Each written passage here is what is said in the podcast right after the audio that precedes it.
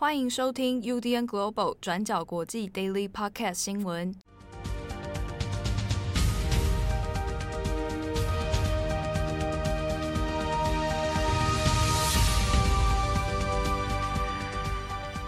Hello，大家好，欢迎收听 UDN Global 转角国际 Daily Podcast 新闻。我是编辑七号，今天是二零二二年六月二十号，星期一。好，那今天星期一，先跟大家来报告一个合作的影片哦。那大家可能都有看过 YouTuber 志奇七七。那志奇七七呢，先前其实有跟转角国际的重磅广播哦，那做了一个内容上的合作，推出了一个影片，叫做《印度为什么要封杀德雷莎的修女会》。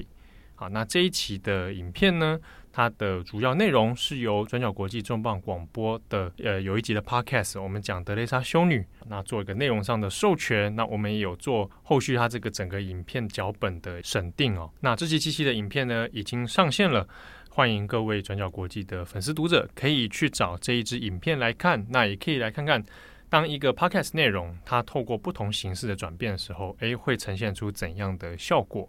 那特别是这个德雷莎修女案哦，它其实本身要谈起来，它内情的复杂度，还有一些议题的讨论哦，也是蛮有趣的。我不管是我们的 Podcast 版，还是我们网站的文章版，或者是自己七七所制作的一个影片版哦，大家可以来互相参照比较一下。也欢迎来支持这个自己七七要做的国际新闻深度系列哦。那如果未来感觉成效还不错，或者是有更适合的内容的话，说不定之后转角国际还会有更多的机会来跟自己七七做内容上的合作。那也感谢大家的支持。好的，那今天的 Daily Park 的新闻呢，我们分成几条。第一个，我们还是会来看一下乌克兰东部的战况。然后第二则来看法国国会大选的结果。第三条呢是哥伦比亚的总统大选。以及最后一个关于南加州枪击案凶手的一个仇恨犯罪问题哦。好，那首先我们先看乌克兰。那乌克兰战争爆发到现在，实际上在欧美的媒体关注度，还有民众之间哦，对于这个新闻热度的关心呢，那的确是有往下降的趋势哦。那当然跟一方面和基辅这边的战火其实已经停歇，那整体来说不像之前那么的危急。可是呢，在乌克兰东部，它仍然有持续热战的一个状况哦。所以，我们看到各家外媒在做相关报道的时候，其实在于战争的紧迫性以及东部城市的这个呃威胁感，它仍然是没有减轻的。那我们这边看一下，俄罗斯现在的军力主要在猛攻北顿内茨克地区哦。那虽然说我们前阵子其实会看到俄军它有单方面的宣称啊，已经拿下整个北顿内茨克了。不过呢，乌克兰东部的一些城市，那也有出面否认哦，说其实目前来说，俄军还没有办法完全掌控，仍然还是有几个城市哦正在反抗当中。那不过以现阶段来看，的确哦，俄军能够控制了北顿内茨克的主要地区，但整座城市哦，各大的这个主要城市呢，仍然是没有完全的拿下来。好，那现在呢，地方这边乌克兰政府也有预测哦。如果北顿内茨克真的被拿下来的话，那接下来下一个就是要集中火力，把邻近的城市也接二连三的攻下，包括邻近的利西昌斯克。好，那现在包含利西昌斯克还有北顿内茨克呢，那这个是乌克兰政府啊，在在东部卢甘斯克州呢唯二控制住的这个城市哦。那我们这边看来看一下一个卫报的专访报道，那是位于北顿内茨克西边。好，那这个也是位在顿涅茨克州里面另一个城市，叫做克拉莫托斯克。那目前呢，地方现在是严阵以待哦。他的市长就接受了《卫报》的专访，来讲到说，如果俄军想要完全控制这一些地区的话呢，那有一个地方是不能放过的，那就是顿涅茨克州工业中心的这个城市克拉莫托斯克。那所以市长呢就有出来讲哦，现在必须要。准备好，可能这个面临到激烈战斗的可能性啊，毕竟是一个工业中心啊。那拿下来的话，那对于俄罗斯的补给啊，各方面都会是一个利多。那目前呢，这个城市克拉莫托斯克呢，原本的人口数是二十一万人，好，那现在大概只剩下六万人还在城市里面没有撤离哦。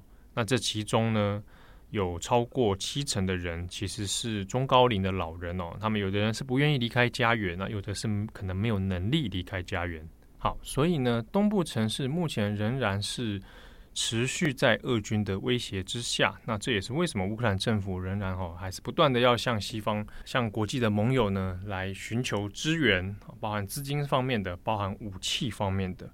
那武器这个部分，那目前呢，因为这个使用的消耗是非常之快哦。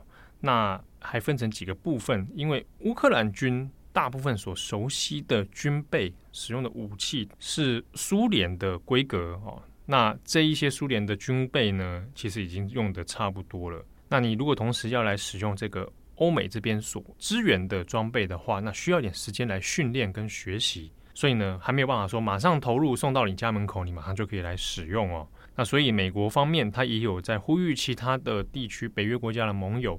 如果你还有这些苏联规格的军备的话，那可以拿来支援乌克兰。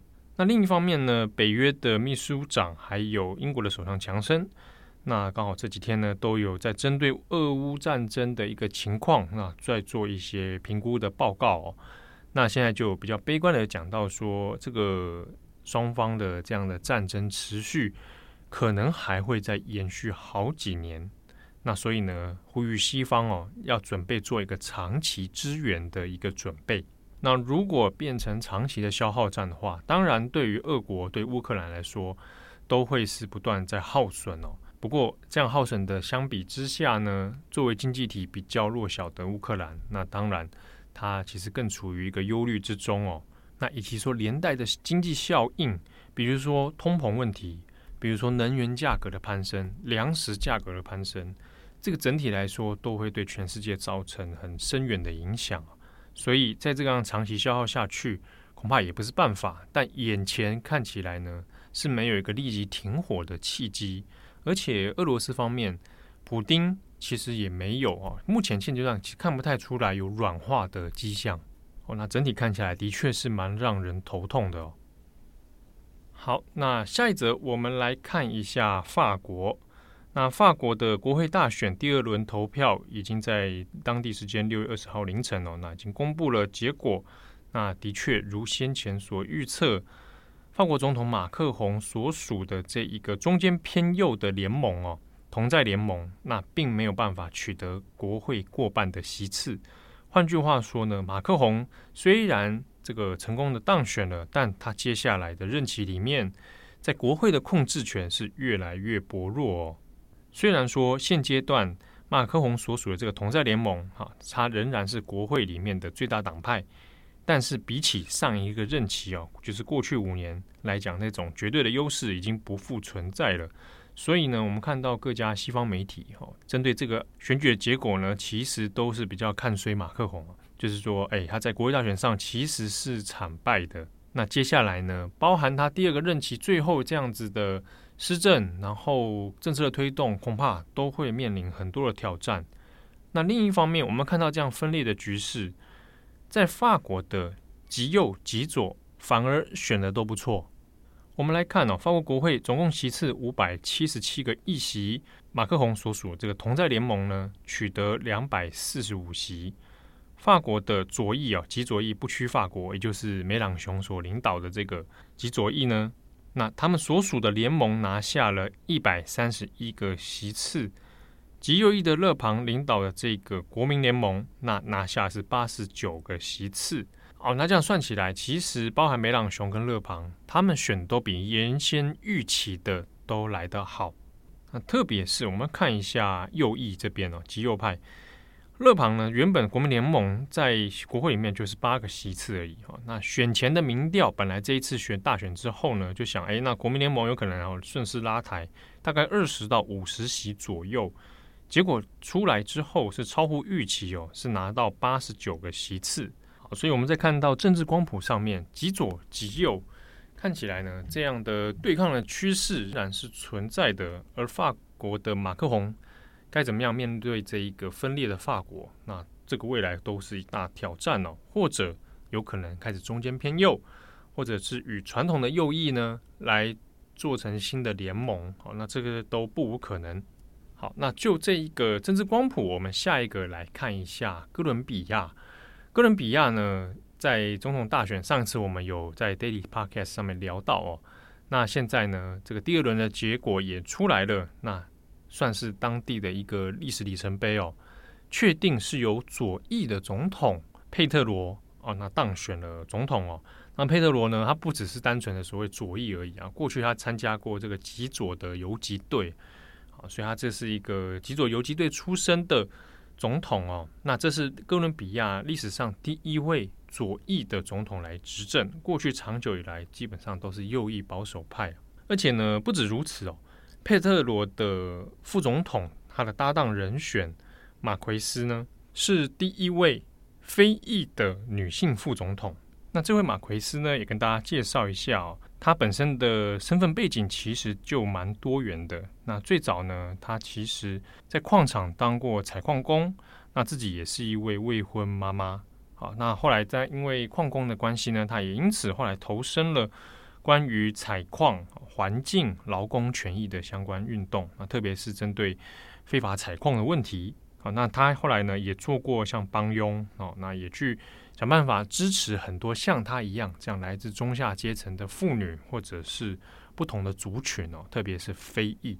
也正因为他的这个丰富的生命经历，那在现在的哥伦比亚就蛮得到不少选民的支持。那我们也可以看到说，佩特罗的胜选，那虽然说他要面对的其实是一个动荡的哥伦比亚，还有一个盘根错节的整个政府的贪腐问题哦，那。之所以选给了一位来自左翼的总统，那就外媒的一些分析来看，的确主要还是在于需要改变这件事情哦。长年以来非常多的弊病没有被改善，那期望能有一个人出来，能够至少改变一下现状。他或许不是最理想的人选，但他至少让现在的哥伦比亚可能有一些新的机会出现。那只是说佩特罗的上任，他的任期就。这个哥伦比亚的规定其实也只有四年哦，你是不能连任的。那四年当中，你能够施展多少手脚？那这个也是呃令人在意哦。那以及特别是说，他的政策里面包含退休金的改革，包含土地重分配，啊，就是由政府来购买土地，再分配给这个没有地的农民，或者是呢，针对富人税能够重课这个相关的税务哦。那这些政策能不能够顺利推动？在现阶段的哥伦比亚来说，都是很多的挑战啊，特别是说还有治安暴乱的问题，还有对于政治人物生命威胁的问题。好，那未来这个施政之路呢，也是挑战重重哦。那当然也有一些民众是质疑说，呃，佩特罗先前也有提出一些政策哦，像是哥伦比亚石油探勘的政策，必须要把它完全暂停。那到底这样做环境友善？那或者是说有一些贪腐问题，但是会不会冲击整体经济？这个还是值得来观察。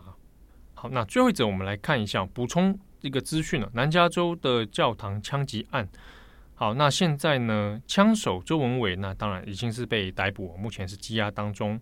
目前呢，起诉的罪名包括谋杀、谋杀未未遂，还有其他的重罪哦。那现在比较一个新的状况是，检方哦，那有在针对他所犯下的罪。再新增仇恨犯罪 （hate crime） 来做控罪啊。那如果这个罪名成立的话，那最高最高就是被判到死刑。好，那根据目前已知的法庭记录里面，那针对这一个起诉问题，那周文伟本人是没有提出任何的抗辩哦。那预计在今年的八月十九号还会再来受审。好，所以我们要值得要关注的是说，先前像水牛城的枪击案，那到这一次周文伟这一个南加州的枪击案哦。那的确，它都有涉及到仇恨犯罪 （hate crime） 的一个问题。不过，因为现在是还在起诉阶段，我们要看，值得要留意的是，他有没有办法真的在起诉的过程当中，后来真的成立哦？那成立的这个过程条件，它就需要很多的证据来做讨论。好，那这个部分呢，我们后续会再做密切的追踪。好的，那感谢大家的收听。祝福各位有美好的星期一。如果你刚好是下班的时候听啊，那你也很庆幸星期一差不多要结束了。好，那祝福各位身体健康。我是编辑七号，我们下次见喽，拜拜。